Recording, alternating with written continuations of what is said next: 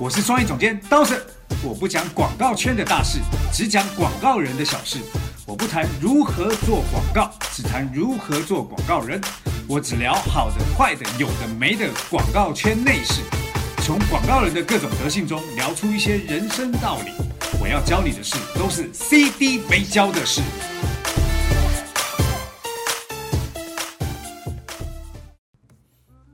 CD 没教的是，我是刀神。大家好，我是杨帆。哎，我们上一期在讲的就是上下属工作在广告公司工作职场的问题嘛，是，那也引发了一些同学们在讨论一下，就是关于广告公司呃面试的问题，就有一个嗯热心听众来发完发来这个疑问，就是有一位热心听众叫做酸牛奶，酸牛奶还是发音不不标准，好，酸牛奶说，呃，其实他想要知道去 o r 广告公司或者是去不同类型的这种 marketing 的广告公司去面试的时候，呃，有一些他的疑问，比方说面试官通常很爱问说，哎，你还有问题吗？啊，因为我这边问完了，你有没有问题问我们啊？那我应该答。有还是没有？还有，比方说面试时候自己应该主动一点，自己多说一点点，还是说听他问什么再说什么？哎，这个问题怎么答、啊？了解了解，嗯呃，应该说这一期我们要来讨论的就是呃广告人在面试的时候啊，嗯，应该怎么样，就是表现的更加好一点哦。广告把自己的一个特点展示出来吧。对对对嗯对，那呃前一段时间我们有看到一个关于广告圈面试的文章，嗯，然后这文章当中就有很多很好笑的东西啊，比如说就是呃，他有两个卡通的那个人物，然后表情包，表情包啦，一个是代表 HR，一个代表面试者，然后两个人就是很简单的对话，这样。对，那个表情包表情还很贱，这样。我我我现在回想起来，广告公司很多应聘都是 HR 先应聘的第一关，可是 HR 其实不是不对我们的广告创意的工作啊，或者是其他职责部门有太多了解，所以他在问的问题通常也也跟那个广告人可能比较远。那应聘的人可能应聘创意或应聘媒介、应聘销售、account，嗯他们可能跟 HR 要回答的问题，他也可能对不上号。嗯所以，我们今天来聊聊广告圈的面试的面试的问题，嗯好不好？因为其实这些年在给呃公司招人的时候，我觉得我也面试了小一百个人，肯定有了。对，在这过程当中也发现有好多好有趣的现象，就是有一些点是作为面试官，呃，其实心里会立刻有很很强烈的感觉的一些事情。哎，比如说，比方说，如果当嗯应聘的应聘者他会过于夸大自我，就是大家可能对于做广告有一个误读，就是做广告或者是说呃做创意类的工作，就一定要超级充满自信，你越自信，人家就越觉得你厉害。所以当有一些面试者进来的时候，他打开门的那一刻，他的他的头顶就是朝着，就是下巴就冲天的那种。我觉得自信跟自大，事实上是虽然只有一个字的差别，但是这里面的感觉差很多。嗯，好，那我们就来聊聊这次我们啊、呃面试广告人面试的一些问题啊。好，那我们会先去聊一下在面试的时候会注意什么，好不好？哎，好，呃，我我自己从招聘广告人的这个角度当中啊，嗯我有几个比较特别的点。第一个特别点就是我在面试的过程，我会问很多问题。嗯，你是个爱问问题的人我，是一个爱问问题的人，但我问问题不一定是想听到他给我的答案。那你问人家干嘛？好，那这这个要聊这个很难理解，了这师个来聊就是说话的沟通方式跟沟通技巧的问题。哦，你是说当面试官在呃说一些事情的时候，来面试的人他有没有真的在听？对啊，然后当你问问题的时候，他再跟你回答的时候，其实你就可以感觉得到刚才那一段交流，他有没有真的去吸收、去理解。对，比如说我就来，我一定会先说，哎，你要不要先介绍一下你自己？那他开始在介绍，基本功。对，他在介绍他自己。那介绍自己的时候，如果他是按照他的履历啊，我是几年出生的，然后我干嘛，他就是一个很基本的做法。嗯，但我很喜欢听到一种自己介绍的做法，就是把自己的事情聊得很故事情节，然后在故事情节过程中，我就会顺着他的问题一直往下问，然后在问的过程中，你就可以知道，哎，他跟你的沟通到底顺不顺畅。那感觉这自我介绍很长哎，因为一般自我介绍就是三十秒到一分钟，不会太长。他讲长不长无所谓，嗯因为中间我一定会打断他。哦，比如说他讲，哎，我以前是什么呃什么校代表，我就是哎校代表是什么？其实你好奇的是为什么你会专门把这个拿出来讲？对，那甚至我现在问你它是什么的时候，你能够怎么跟我解释这种东西？嗯好，那从你跟我解释的过程中，我就大概知道哦，你的沟通方法是什么。嗯，对啊，所以自我介绍就可以看得出一个人的沟通方法，对啊，对啊，那嗯自己都不会介绍自己，那怎么跟人家沟通？就是在最短的时间内，你用自我介绍就抓住了面试官对你的好奇心跟吸引点。对，那再来，我我觉得我很在意的是他们在心态上的端正，怎么说？就是呃，因为我会问很多很很奇怪的问题，什么东西是奇怪的问题？比如说我我他呃，我就问他说，那你对加班的看法是什么？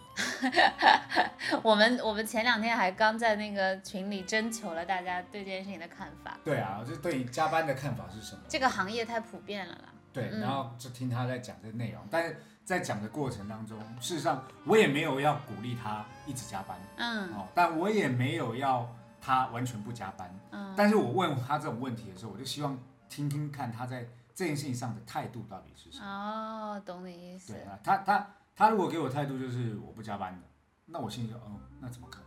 他跟我讲说，那怎么可能？然后他跟我讲说，靠，我可以一直加班，我想说也没必要吧。呃，但如果他告诉我说，其实看状况啦，就是合理的安排时间、安排工作、加班这件事情，如果非得必要，当然还是得加。就是嗯它其实是一个很平常性的事情。是，好，所以我觉得端正心态也是我想要看到的一个点。就是感觉你在面试的时候会丢出一个比较，呃，从极端的角度，其实两个都是错，太黑或太白都不是最好的答案。那这个时候其实就听到面试者自己对一件事情的思考，或者是他的想法。对，那那个东西其实才是有可能让你产生比较认同的感觉的。对，所以摆正心态这件事情，当然我刚刚说加班是一个了，还有嗯很多很多可以看出这种心态。其实我每次在面试的时候，我就是综合提问，然后在提问的过程中就可以大概哦知道他有没有心态摆正啊，然后他有没有一些沟通技巧的方法啊，或者等等这些东西。嗯所以其实它就是一个很综合的东西。嗯然后在过程当中，我也很喜欢听听他们自己从业的经历，嗯就做这个行业的经历啊。那在从业的经历当中，我我觉得我最不能忍受的应该是夸大。就是我前面说的，他可能觉得自己有一些作品，然后进来的时候就会比较，就面试的时候姿态就已经很高了。对你，你看哦，我我在跟别人介绍公司的时候啊，我我不太会去跟别人讲哦，因为我做了什么，我做了什么，我永远都会用我们。我其实要讲的那个点，并不是谦虚或者是什么啦，嗯我要讲的那个东西就是，嗯，尤其是我们在做的广告工作，它绝对不是一个人的成绩，它一定是一群人的工作成果，所以在讲这种话的时候啊，呃，必须要考虑到自己在这里面的承担的角色是什么。比如说，我我就问过，哎，我说，哎，这个案例很棒啊，这案例，呃，你你是怎么完成的？都是你完成的吗？嗯，然后他就跟我讲，对啊，从头到尾，从策划到设计啊，到什么都是我一个人完成。我想说，真假的，对啊，那就请你一个人就好了。把公司他人都可以对啊，就弄弄死你就好了。所以我，我觉得应该说，大家都在这个行业待了很久，呃，在讲这种东西不用夸张，你就告诉我说这个案子当中哪一个部分是你做的，嗯那大家的配合默契是什么？大家工作状态是什么？因为从公司的角度，也不是说我要我要请一个全才，当然了，有很多公司希望请一个全才。你你你在有专长的同时，还有其他的特长，就是说我除了这件事情做得很好之外，我还有本事可以做其他，当然很好。对但是重点，我们的目的不是找全才，目的还是找专才。对，嗯所以不要夸张自己的从业经验。我还遇过一个，就是拿了我们的案例，然后拿来跟我讲说这是他做的，我真里想说假的？太鬼扯了吧！然关键，他都不调查一下背后的谁做的。然后啊，我当时就把我们的艺术指导找来，嗯，然后我就让他来面试。原因是因为他已经他他那个艺术指导做的这个案子，对他他他已经说谎了，我已经不太想跟他聊了。嗯然后我就找那艺术指导来，然后让我就在旁边看那个艺术指导在跟他的对话。嗯哼，那艺术指导就就就说，哎，我看他的，我就跟他讲，我说看他的履历当中有一个这个案子，然后做的还蛮特别的。蛮还蛮不错的哦，做的很好，你要不要跟他面试一下？这样，哇塞，聊就看你们好到这个以后，坏哦！就开始问他说啊，那你这案子怎么做？哇，那你讲的跟真的一样，哇，那很会掰哦。嗯，然后心态当然没有，我们没有当场拆穿他了，所以最后没有告诉他说这个是我们的案子没，有没有，没有就还是让他走，但没有拆穿他，因为所以也没有录用，就后也没有后续了，就对了。对，因为我们招聘没有没有不是要羞辱人啊，是是是，但他这样子，我们就当做一个游戏，一场游戏一场梦来看。好吧。对，但是我我在想象，如果我在现场，我可能很难忍住不不讲，这是我我做我们做的。对你心态不够 不是，只是我觉得，我我不知道这个是会不会有点想多了。就作为面试官来见到一个面试者，也是缘分一场，就大家也见到面。那我也希望通过这一次聊天，可以给到他一些什么价值，因为这种骗就是用骗的方式，总归是早晚会被发现的啦。啊，对，所以那一个当下，我们大家就玩的很开心，就玩他玩的很开心。你们更坏，我觉得还不如我，真是的。好，嗯，好，这是第三个嘛，哈，不要夸张自己的从业经历，不要拿假作品去面试。嗯，再来就是不要去抱怨自己的上一家公司。哦，这个是个大忌。对我，嗯我我不知道大家对这件事情的看法是什么，但是我对这件事情其实呃还蛮在意的。我觉得所有的面试官就是一个每一个公司都在意这件事情。对啊，这种我就已经讲过了嘛。我觉得那个面试这件事情就像是就像是谈恋爱，相亲，对啊，然后你跟上一个分手，然后在背后一直讲他，也不太好嘛。所以嗯面试这个事情真的要注意，就是不要去抱怨上一家公司，因为你怎么抱怨上一家公司，面试官就会觉得你有可能来抱怨这一家公司。一定的。对，嗯那除了这样抱怨之外啊，呃，我们在听他抱怨的过程当中，就会发现这个人有一些缺点，比如说哎呀，上一家公司怎么样，然后我们就在心里在想，哦，那是不是你在这件事情上也有一些问题，所以才导致这种结果？因为毕竟不可能全部都是一方的问题，嗯所以其实你在讲整个件事情不好的时候，也把你自己的那一部分不好，也有可能透露给对方，那何必呢？对啊，对啊，所以不要抱怨嘛，大家好聚好散嘛。哦嗯，然后再来就是在面试的过程当中，他的电话响，或者是微信响，或嗯者是什么震动，我觉得震动都不行。哦，你你这么严格哦，我我是我是听到对面有电话铃，我我就会有一个小小担忧，嗯那种担忧的感觉就是，如果你不就是如果你都不知道面试要关震动的话，那你去开会会不会也在客户面前这样？嗯那就显示出我们公司的不专业啊。对那这件事情呢，其实我觉得是一个很基本的礼貌啦，因为你去谈正事的时候，手机如果电话响打断别人，或者是你们在甲方，或者是你们是客户，你在跟别人开会，哪怕下面是你的乙方，我觉得这都是一个很不礼貌的行为。就就是一个尊重吧，一个个人就是个人的良好习惯啦。虽然呃我很在意这件事情，但我最近也因为这件事情就是有一点吃亏。怎么了？因为我就看电影，然后把手机，人家都关静音嘛，我是直接关机，然后关机以后我手机掉了，忘记拿，嗯，然后我定位就找不到手机 别人可以打个电话还能，嗯、对对对，你都没我有。就是没有，然后所以这个也有一些坏处了，就是手机如果不见就找不到面试就无所谓了。，面试无所谓，然后再来下一个啊，其实我觉得是广告圈的人很容易犯的错误，是什么？就是在面试的过程答非所问，然后过度营销自己，然后哦，让自己对失焦。对哦对，，那这种状况其实应该说，广告人都是一个很外放，把自己的才华表现出来的一个行业。嗯所以当每次呃我在问一个人说，哎呀，那个你最近可能听什么音乐？哦嗯，他可能跟我啊什么音乐，但是我跟你讲啊，那音乐里面呃开始讲，然后讲到最后其实就是在讲他自己。然后我心里想说，啊，我只是问你喜欢什么音乐而已，你就嗯失焦了嘛。是是是，哦所以跑题了。对，过度营销自己其实也，因为过度营销自己会变得很自大，然后他就会绑在一起，所以我很在意的都是这几个。而且我觉得过度营销自己还有一个点是，呃，面试官今天来跟你的这个时间，他他的目的性是很强的，他知道我就是想要找拥有这几个特质的人，如果是你是的话，那就是你了，就是这么简单。所以如果你聊得越远，越容易让他忘记他原本要找一个什么样子的人，那你的录用率也会比较低一点。对，所以所以你看哦，呃，在面试的过程当中，如果面试官跟你问你这个问题以后啊，那你可以反问回来，反问问题，比如说，哎，你们最近是你们想要招到招一个什么样的人？哦，那你就回答了刚刚栓牛奶，就是别人问你有没有问题问我们，就可以问这个。对，其实我觉得那个不应该是一个单方面一直问问，就面试官问面试者问题。其实面试官跟面试者之间，他就是应该互动的关系。对啊，像如果我今天去面试，然后那个人跟我讲说，哎，那你你你你有什么呃才华，或者你有什么嗯专长？然后我跟他讲完以后，我就会问他，那你们现在在招的是一个什么样，需要什么样的类型的人？就是除了营销自己和把自己展示出来之外，也要知道对方需要的是什么。对，其实这个一个一个方面是说。嗯，看看看看，就是更精准的把自己推给对方。另外一个方面，也要真看看合不合适这份工作。对啊，像如果我这样问完对方，面试官可能会告诉哦，我们最近要找一个什么样的人，然后他要服务什么样的客户。嗯，这时候也许我就会告诉他说，哎，我曾经有一个案子，可能跟这个事情相关，关联性就出现了。对，或者是哎哦，你们要这个人，那我有一些呃作品是可以跟你们要的这个工作是可以。比较接近，我可以拿这个给你看，所以它其实就是一个瞬间把我们两个之间连在一起的关键。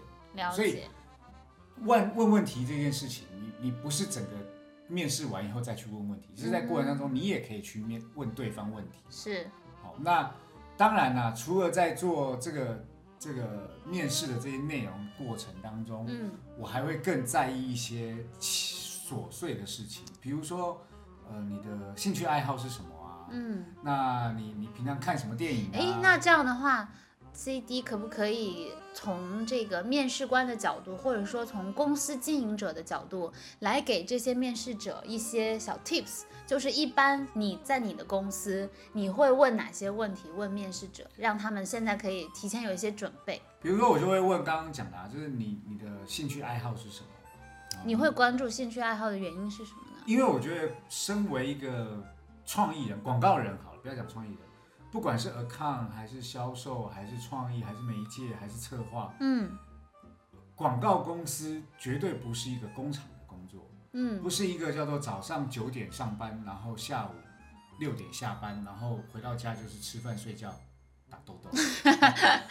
我觉得广告人有一个很重要的叫做生活，嗯，那我很在意他的兴趣爱好是他。有什么特别的兴趣爱好？嗯，他为了他这个兴趣爱好研究到多深？好，比如说他跟我讲说啊，我平常就喜欢看书，那我就会问你最近看的书是什么书？你有带在身上吗？嗯，可以借我看一下。哇塞，好尖锐哦！为什么？就是，呃，有一种感觉是说，你说你喜欢，对不对？来，你现在就给我个证明给我看。啊，不然呢？说喜欢很很没有成本，但你要告诉我你为什么喜欢。是的，是的。对啊。哎，那如果他的兴趣爱好很很小众，可以吗？比方说，他很喜欢收集核桃，或者是说他很喜欢玩米雕。比如说他跟我讲收集核桃，我说啊，核桃。为什么你喜欢收集核桃？那因为因为每一个核桃都长得不一样，我很喜欢那种核桃有一种形状，然后当它什么什么，我就觉得特别完美，我就要收藏它。完美的标准是什么？那我就会讲啊，对，圆润啊。所以这样问完以后啊，你就知道他对这件事情到底真有没有，是不是真的有研究？哦，所以你是借由他的，就是你一边知道了他是不是一个有生活情趣的人，对，一边又借由他的兴趣爱好了解他的。价值取向，或者是不能讲价值，就是他对一件事情，因为他他关注的点都在哪里？他爱好一个东西，一定有他的原因。嗯，那这个原因就是我很想探究的。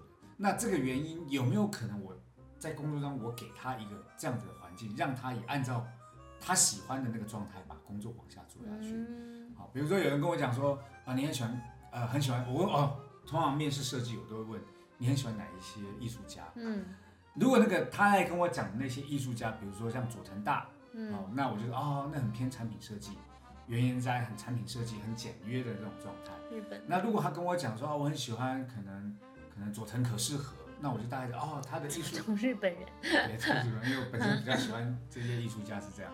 但如果他跟我讲的是莫内、毕卡索、梵梵高、反骨。刀森刚刚说的是莫奈、毕加索、梵高，我是内地翻译。他如果跟我讲这个，那我就很好奇了。你喜欢毕卡毕卡索的哪一幅画？你有没有去看过真迹？嗯你喜欢梵高的哪一幅画？你有没有看过梵高的画是什么？嗯，就是我我我有遇过，我们有一次招设计，有一个面试者问他最喜欢的五个艺术家，他基本上是把小学美术书上的五个人 背出来而已。我觉得那也没问题。他如果是真心喜欢的话，我也觉得很棒，啊因为因为那就是很棒的艺术家，毋庸置疑。对，因为如像你问我，我我也很喜欢那些呃纯真的反骨的艺术家，毕卡索的。嗯我还甚至去欧洲，我还特别去看那些展。嗯，看完那些展以后，我看完以后我自己还有感悟。所以如果今天有一个面试官面试官问我，你一定会讲得很漂亮，对我因为你是真喜欢。对，因为我我去看了十六世纪、十七世纪、十八世纪各种不同的作品，然后在这某一个观点上，野兽派什么，你会很清楚知道它整个过程是什么，你可以跟那个人聊得很开心。可是如果他只是把学校课本拿出来聊，是我，我因为我遇过有一次那个咱们面试设计，然后我跟你说了嘛，他讲了很多小学美术课课本上的人，我就说你可以举一个帮我介绍一下你喜欢他的原因吗？他基本上又背诵了那个内容，他就说，呃，我喜欢莫奈，因为他是印象派的代表画家，然后他的画怎么就是。就把那个那个注解就这样背了出来，然后那也还蛮厉害，还背得出来。好吧，哦，那当然啊，什么电影啊、音乐都是我会喜欢问的问题。那、嗯所以我觉得广告人有自己的生活很重要。嗯那在这个自己生活的过程当中，也能够创造出我们想要这个人加入到我们团队的原因。因为嗯我也不希望我们团队里面有那种超无聊的人，嗯哦所以这也是我在面试上很在意的一些事情。嗯，那除此之外，还有一个很尖锐的问题，什么？你会问什么？就是哎，那你觉得你自己有什么样的缺点？这个问题蛮讨厌的 为。什么？嗯，就是我明明是来营销我自己的，我就想让你看到我哪儿好，你非问我哪儿不好，那我只能把一个不好变成好告诉哎你，了。这是聪明的答案。我我有问过说，哎，那你自己觉得你有什么缺点？嗯，然后你跟我讲说懒啊，真的哦，对啊，所以嘞，那就意思就是告诉你，他早上没办法准时上班。对对，所以所以在问缺点这件事情，其实有一些聪明的打法。嗯那个回答方式就我有遇过一些，他就跟我讲说，哦，我我这人有一个很不好的毛病，就是我很很吹毛求疵，我对对所有事情我都一定要抠到完美为止。你是处女座吗？他还不是处女座，哦，然后我说，因为这个事情呢，我常常就会一直在纠结在心里，然后你就想说，哇，这到底是缺点还很是好优点？啊，就让他对可以可以把作品做的很很精致，这样对对对，然后后来聪明的答案对后来这个同事也来我们公司上班。然后他在工作中的确对我吹毛求疵，我说：“哎、你我觉得你这个应该还要再、那个更好一点对，然后身为老板的，哦，好，我我再看看有没有。哦，你知道是谁吗？我还有遇到一个就是缺点变优点，也是讲的很好的。说什么？